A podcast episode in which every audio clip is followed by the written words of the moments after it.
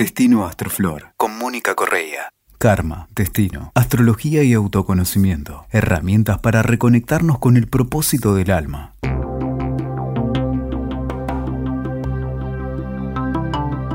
Hola, ¿cómo estás? Hoy quiero contarte sobre las puertas del cielo, los portales, los lugares que sirven para conectarnos con algo mayor, con algo más grande, con lo espiritual, lo trascendente, lo luminoso. En primer lugar están las puertas humanas. Son los portales creados por humanos que son los lugares de oración. Habitualmente las iglesias, los templos, las mezquitas, no importa la religión ni el Dios al que le estamos, digamos, honrando. Siempre son esas puertas humanas, esos portales creados para esa conexión, lugares que habilitan este enlace entre lo divino y lo humano.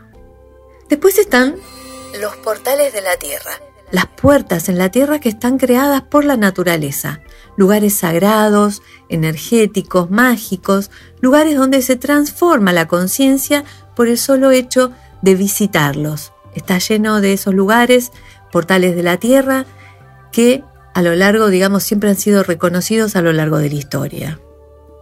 Después tenemos los portales en el cielo, las puertas que se abren del cielo que tienen relación siempre con el sol. La relación de este momento o, el transitar momentos sagrados. Obviamente si hablamos de momentos, hablamos de tiempo y podríamos pensar que hay algo de participación de Saturno dentro de esta cuestión. Pero de estos portales del cielo, digamos, tenemos diarios, mensuales y anuales. Esto, los diarios, por ejemplo, tienen que ver con el movimiento de rotación de la Tierra sobre su eje súper reconocidos estos portales de la salida o el amanecer y de la puesta del sol o el atardecer. El momento de la rajadura de los mundos, donde los dos, e, en esa línea finita, se conectan, los dos mundos. Después tenemos los portales que tienen relación con la rotación del satélite la Luna alrededor de la Tierra. Son puertas mensuales. Estos portales de luna nueva o luna llena. Esas puertas ocurren entonces cada 14 días.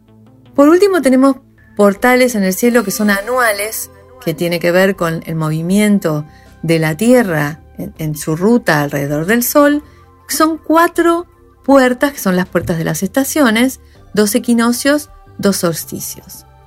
Todas estas puertas, las diarias, las mensuales, las anuales, son puertas que honran el movimiento del humano en este, en, este transitar el tiempo. Y constantemente nos recuerdan esta información de viajeros. De viajeros en el tiempo y de momentos sagrados, que son justamente, y tenemos un montón, y nos recuerdan también los momentos sagrados de nuestro sol interno, el sol astrológico, si se quiere, como el momento del nacimiento y de la muerte, al igual que lo diario, que está reconocido como parte del ejercicio cotidiano de muchas personas a lo largo del tiempo, esto del amanecer y el atardecer, y los amaneceres especiales o los atardeceres especiales cuando coinciden estas puertas diarias con las anuales, como son los solsticios o los equinoccios. Las celebraciones, los festejos religiosos, los festejos trascendentes humanos a lo largo del planeta, festejos paganos, oficiales, ancestrales, eh, festejos prehistóricos, históricos y también actuales, siempre, siempre están en relación al sol. ¿Y eso por qué será? El sol es siempre el centro del sistema, es el que rige todo, toda la historia. El sol que es el Padre, ¿no es cierto? Que nos cubre mm, con la heliófera, nos mantiene orbitando alrededor de él cuando pensamos astrológicamente en el símbolo del Sol, parecería como que está mostrando no solo la carta como el mandala, abstraído totalmente de los movimientos internos, como en una totalidad, sino también como un resumen del sistema, como si fuera la estrella en el medio, con la única órbita que nos interesa, que es la órbita de nuestro planeta. Porque, como te decía, el Sol es el ser autoconsciente central del sistema. Es la energía conciencia que orbitamos, el logos, y el ser en quien tenemos nuestra vida, el que del mismo modo nos da también la energía necesaria para mantener la vida en el planeta. De ahí que esta conexión, esta condición humana que nos pone siempre en rotación o en observación del Sol, sea de alguna manera inevitable. Esto que ha sido así inevitable, astrología y religión de alguna manera fueron una sola cosa en su inicio y ahora se ha abierto un poco entre lo racional, teórico de la astrología y los que todavía mantienen la, parte a lo mejor espiritual, esotérica o casi religiosa de la cuestión astrológica. Cada mes tenemos un ciclo que se abre en la luna nueva y que llega a su máximo en la luna llena.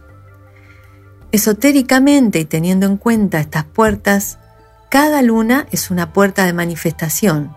Esta puerta de manifestación tiene una plenitud y es la luna llena. Teniendo en cuenta que cada puerta es en relación al Sol y a la posición del Sol, entonces cada luna llena es una puerta del Sol. ¿Y qué te quiero decir con esto? Es una puerta del Sol, o sea que es un momento sagrado, como todos los otros portales, en el que la luna espeja absolutamente, pero solo durante 24 horas, la energía del sol. Por eso, interpretar el plenilunio en base a la posición de la luna y no a la posición del sol es un error, ya que la energía pura disponible para tomar es la de la posición solar. Es decir, que si el sol está en Aries, la luna llena va a emanar energía ariana durante ese periodo de tiempo en el que está abierto el portal. Y cada portal tiene 24 horas. Son 24 horas en las cuales la energía disponible del Sol es más fácil de tomar, ya que la Luna, como posición de madre, puede darnos esa misma energía mucho más eh, digerida más fácil para tomar. Esto se ha utilizado siempre, esotéricamente, ancestralmente, se ha festejado esta posición de la luna llena en base al reflejo del sol, o sea, al signo en el que se encuentra el sol. Y debido a esto, siempre fue un momento de celebración, un momento en el que se pueden hacer muchísimas cosas. Pero eso te lo cuento otro día. Escuchaste Destino Astroflor con Mónica Correa. WeToker. Sumamos las partes.